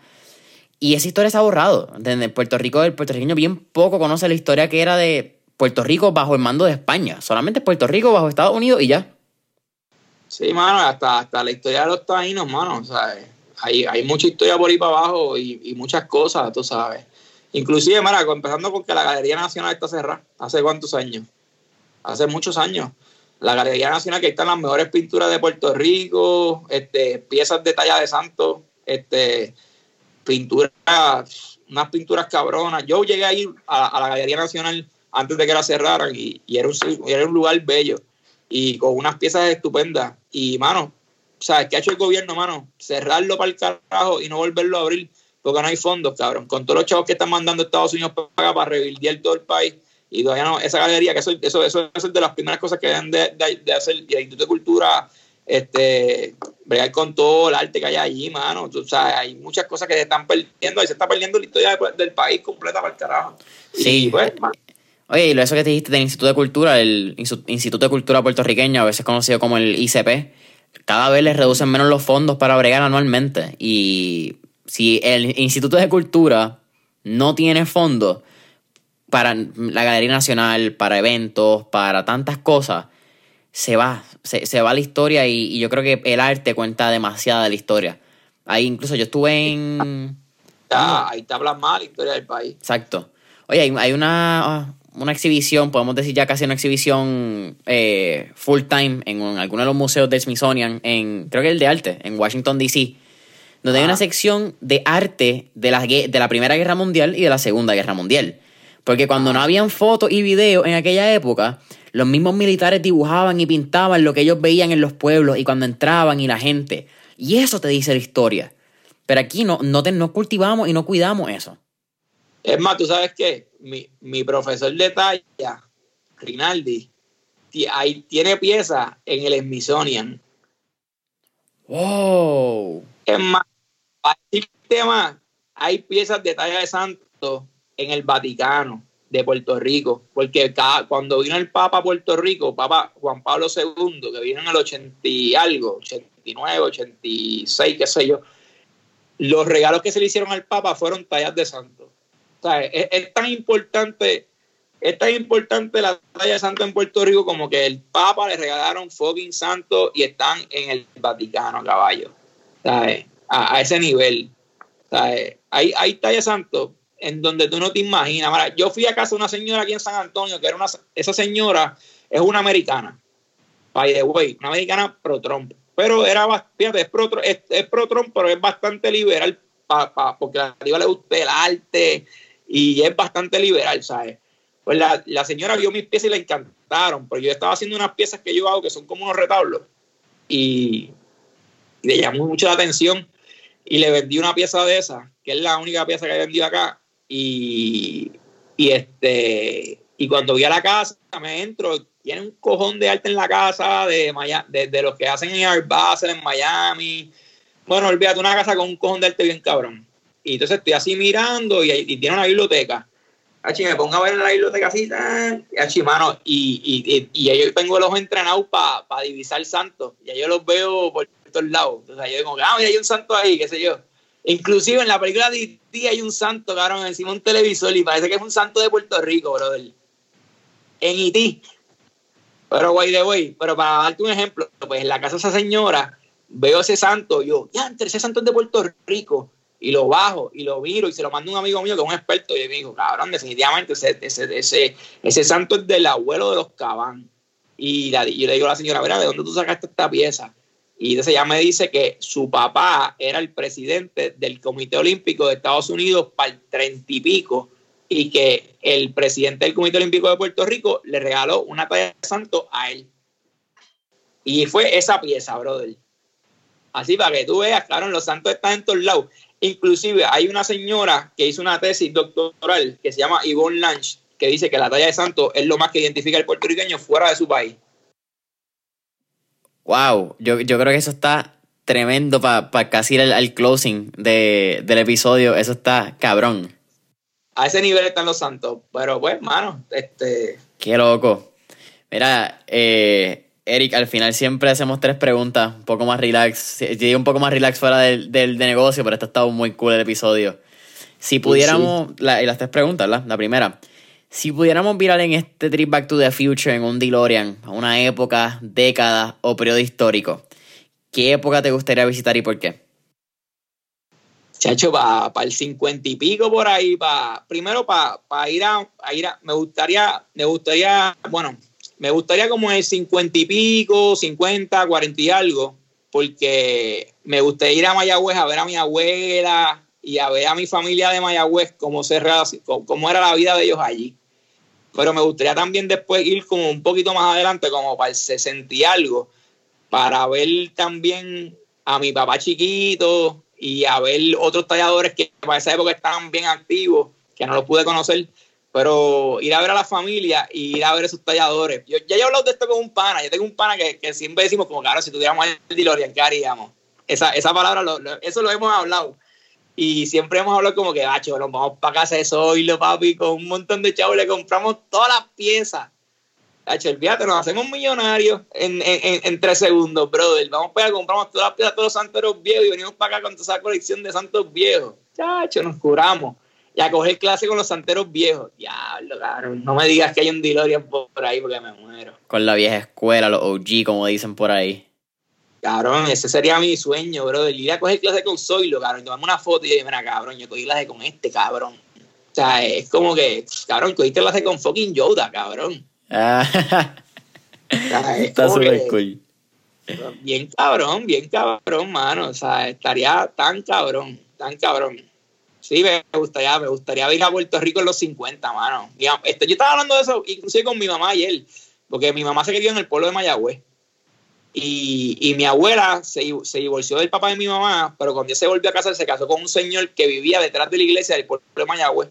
Y, y, eh, y me estaba contando cómo era la vida de, de caminar por el pueblo, de las tiendas que habían, de los sitios que había para comer, de, de cómo la gente se vestía. Me decía, tú, tú ves los hombres siempre andaban vestidos así, en gabán, sombrero. El que tenía un carro bien cabrón de esos Chevy grandes, era como que estaba en otro nivel y pendejadas. O sea, e- e- ese flow. Y yo dije, diablo, mano, me encanta. Es como, eh, como Back to the Future, como Marty McFly cuando se fue para Hill Valley en, lo- en- en- en los 50. Ey, para la época de los papás también. Exacto, volver para atrás a ver a, a mis pais. Bueno, mi mamá vivía en Mayagüez, pero papi vivía en, papi vivía en, mi papá vivía en Prade. Papi vivía en Río Piedra, pero mi familia de parte padre, mi abuela es de Ceiba y ellos se criaron en, en eh, digo, mi, mi, mi abuela es de, de Vieques, pero se criaron en Ceiba. Y pues Ceiba es un pueblo más chiquito, no hay tanto, no hay tanta cosa allí.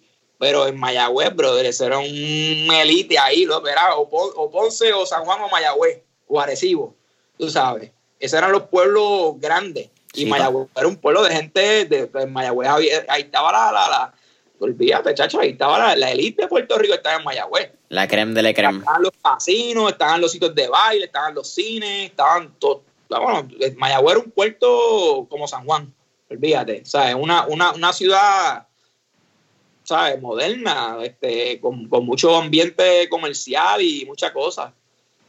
Inclusive en Mayagüez también, escuchando un podcast, me enteré de que, de que este, Cáncer Miranda tenía una mueblería allí también. Que sería también cabrón ir a verlos también para allá. Aunque yo creo que pasada época él no tenía eso, pero, pero, pero, mano, sí. Este, Mayagüez estaría cabrón ir para esa época. Bueno, ven, yo tengo la gorra de Mayagüez puesta. Es otro indio, ¿verdad? Sí, Durísima. este es ¿Qué? mi equipo. Qué caballo. Era Eric, la Sí. segunda pregunta. Tenemos un playlist en Spotify que se llama Mentores en Línea, el playlist, donde tenemos todas las canciones que motivan y pompean a nuestros entrevistados. Con eso dicho, ¿qué canción quizás te pompea antes de empezar una sesión de Taller Santo? Mano, este, hacho por acá, por acá, una canción que, que no es que me, bueno, me pompea bien cabrón, es la, la canción de, la canción de René, diablo. La de, la de, la de que, te- este, la canción de René que él dice que quiere llamar de nuevo el teléfono que era de su casa y quiere volver a hacer las cosas que hacía antes. Esta es la, la más reciente de él. eh, Sí, la- esa, esa canción, ya, esa canción me. Hijos del Cañaveral también. Esas dos de René, tacho, olvídate. La, la he escuchado acá y me han pompeado bien cabrón. Ah, creo que se llama Este, René, actually. Sí, este, hay una de Fiera La Vega que se llama. Diablo. No me acuerdo cómo es que se llama, que también la escuché, la escuché mucho cuando llegué aquí, mano, que estaba nostálgico de no estar en Puerto Rico. Y me, y me, y me pompeaba bien cabrón y, y me, se me salían las lágrimas escuchándola. Este, mano, cosas así. Este, yo, yo escucho mucho, yo escucho mucho, este, está escuchando, yo tengo playlists en mi, en mi Spotify, tengo una playlist de salsa también, que escucho mucho, me gusta mucho el macabeo, me encanta. Pero, pero así de, de, de, de sentirme orgulloso y patriótico, esa, esa, esa de René- esas dos de René, una de Fiera la Vega, que no me acuerdo ahora el nombre. ¿Cómo este, dice? Eh, ¿No es el wannabe? No, no es, guana- no es ninguna de las famosas, no es ninguna de, las de, las de las tradicionales del primer CD. Yo creo que es como del segundo, tercer CD. Salimos de aquí, es también común. Y yo me salgo de aquí, no, no importa. No, yo creo que no. Ay, no me atrevo, ahí, ahí se cae. A ver. Déjame ver si la puedo. Estás ahí, estás ahí. Hey. Déjame ver si la consigo. Déjame ver si la puedo ver. Este. A ver, te voy a decir. Coño, ¿cómo carajo que se llama esa canción, mano? Ah, el de una fuga, creo que se llama. Esa sí que nunca la había escuchado. Voy a tener, cuando terminemos, la voy a escuchar. Una canción que ellos cantan de cuando ellos estuvieron en la lucha con Vieques. De que ellos estaban allí, mano, lo que tenían era una nevera con, con, con dos cervezas, un sándwichitos de, de, jamón y queso, y con ellos, ellos, vivían con eso y seguían para adelante. Como, la canción está cabrona, brother. Pero no sé si es esa, no sé si es esa. Bueno, es que no, no, no puedo salirme ahora de, de, de, tengo miedo que se vaya a caer. Pero ahorita te la voy a textear para decir, esta es la canción.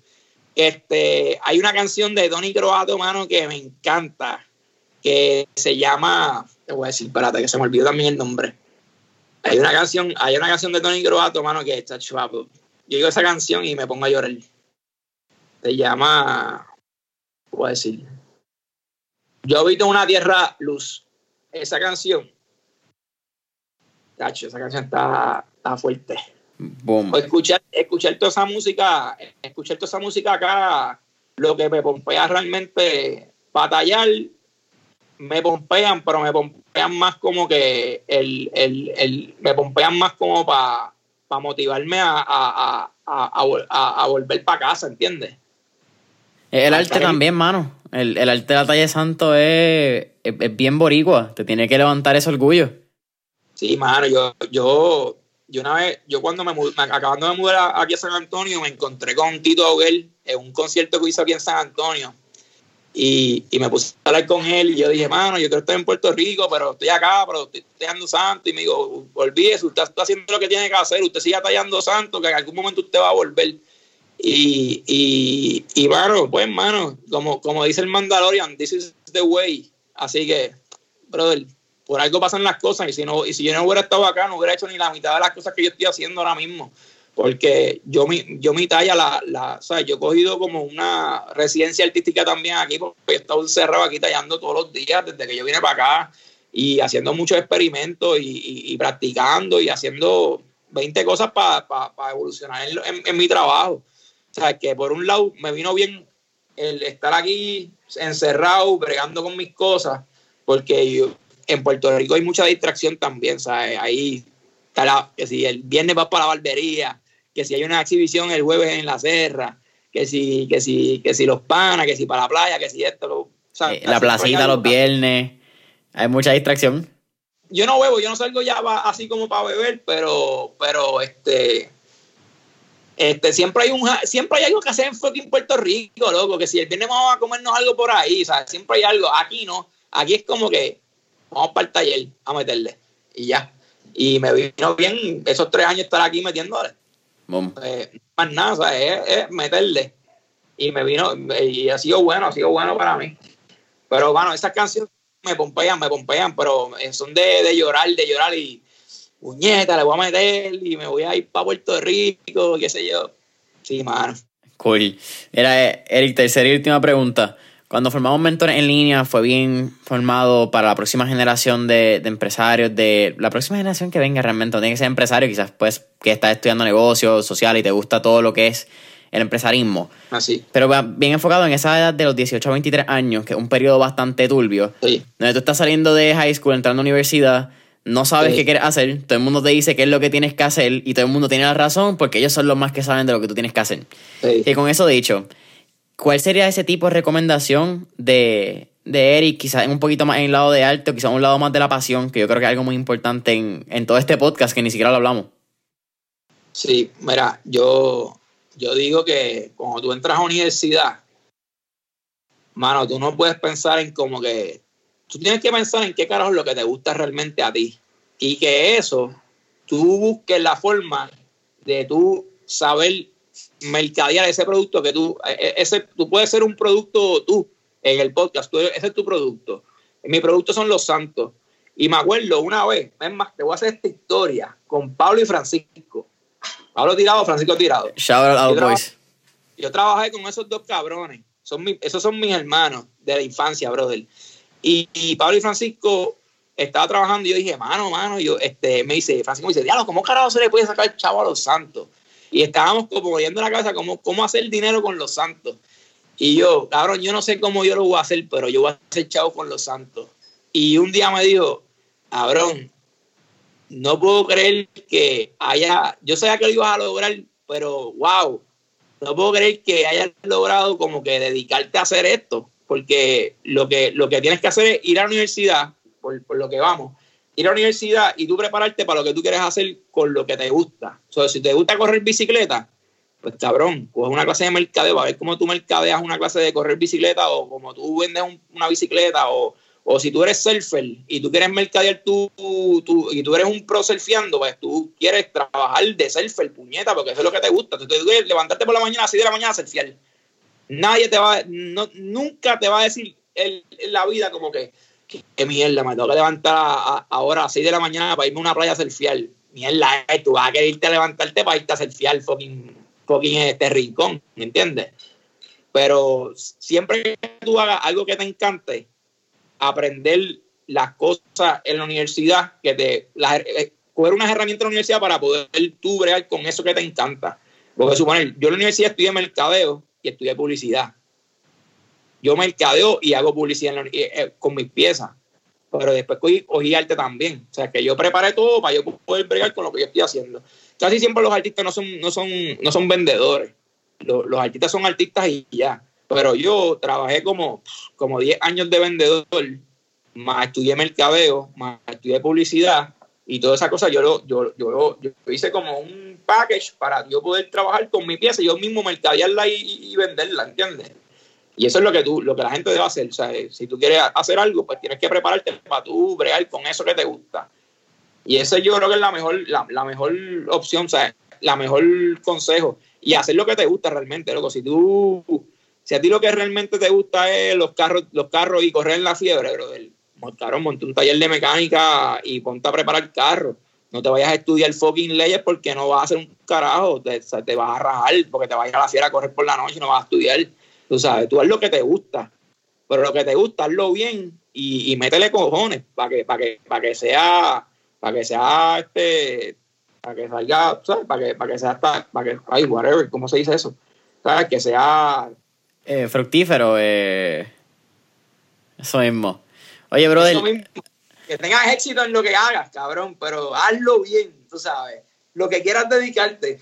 Uno de mis mejores amigos es groomer, hace, hace grooming de perros. Y eso es lo que le gusta a él. Yo dije, cabrón, dedícate a eso, a los perros, cabrón. Y él le está metiendo a eso y le va bien, cabrón. Tú sabes, pero eso es lo que él le gustaba. Él, él, fue, él se metió a la universidad conmigo y no duró ni un semestre. Pero porque, no le, porque eso no era lo que le gustaba a él, ¿entiendes? Yo dije, cabrón, si a ti lo que te gusta son los perros, pues haz los perros. Y él fue y cogió un curso en, en Austin y se metió a una escuela de, de que hacen grooming y entrenamiento y esa pendeja y ahora le va súper bien pero ya está haciendo lo que le gusta, ¿entiendes? Igual yo, igual mi esposa, ella estudió, empezó por, empezó por publicidad, no le gustó un carajo, porque ella no le gustaba la publicidad. Este, le, este, estaba como que mirando a ver medicina y como que, eh, pero lo que le gustaba era la educación, mano, le metía educación y es una dura educando, o sea, es una dura, tienes que hacer lo que te gusta, porque si no, no, no vas a tener éxito, brother, no vas a tener éxito, lo vas a hacer por hacerlo y en algún momento te vas a saltar y lo vas a dejar. Boom. Oye, brother, para mí ha sido un placer tenerte aquí en Mentores en línea. Redes sociales, eh, si tienes algún lugar en Puerto Rico donde tengan tus piezas que puedan comprar. Si la gente está interesada en comprar piezas, ¿dónde te pueden contactar? Y cualquier promo que tengas. Y mira, eh, en el Museo de Arte de Arte y Diseño de Miramar hay unas piezas mías que están a la venta. Son dos piezas. Este, habían más, pero se han, ido vendiendo. Ahí hay algo que se que, que queda algo ahí. Este, pero regularmente yo cojo órdenes. No tengo nada disponible. Lo que hago es que si tú quieres como un jíbaro, pues me escribes y, me escribes por inbox, por Facebook o por Instagram y yo te contesto rápido y hacemos la hacemos el, el, negocio ahí mismo. Y, pero no tengo página así como para vender santos ni nada porque lo mío es bien espontáneo, o sea, yo no tengo piezas en stock ni nada. yo, tú me dices, mira, quiero un santo, pues yo te hago un santo para ti. No te hago un santo que ya yo lo hice para por hacerlo y te lo voy a vender. O sea, eso no, eso no es mi negocio. Mi negocio es hacer un santo para ti. Para que el santo que tú me pediste, yo lo hice pensando en ti. Y algo, una pieza única para ti. O sea, que esa pieza va a ser bien diferente a la pieza que yo le hice a otra persona. Y por eso, pues, es que yo cobro, tú sabes. el, este el, arte de la artesanía, porque la redundancia. Claro, es, bien, es bien único, o sea, no es algo, no es el mismo santo que, que, el otro tiene, o sea, yo estoy haciendo un santo parecido, ahora mismo estoy haciendo un jíbaro y un señor me dijo como que quiero uno así, y yo estoy haciendo lo parecido a ese, pero no es igual, tú sabes, parecido, más o menos como lo que él me dijo, pero no es igual. Inclusive está que, este está quedando, este, este es el que estoy haciendo. Ajá. y estoy orando por la cara ahí para que se vea más viejo y qué sé yo qué, para que se vea señor, tú sabes. Pero, mano, este, siempre es bien, es, bien exclusiva la pieza, tú sabes. La persona que me la pide, ya el contacto todo es por inbox. Este, inbox y, se hace, el, se hace el, negocio ahí mismo. El Instagram mío es taller underscore ES y el Facebook, mano, en verdad si me quieres seguir, mejor sígueme por Instagram, pero si no tienes Instagram y lo que tienes Facebook, pues Eric Saunders en Facebook. Boom, ustedes le escucharon taller underscore ES. Sí. El Instagram, mi gente, saben que nos pueden dar follow, subscribe en Apple Podcast, dejen ese comentario, follow en Spotify, subscribe en Apple Podcast y hasta la próxima. Super, gracias.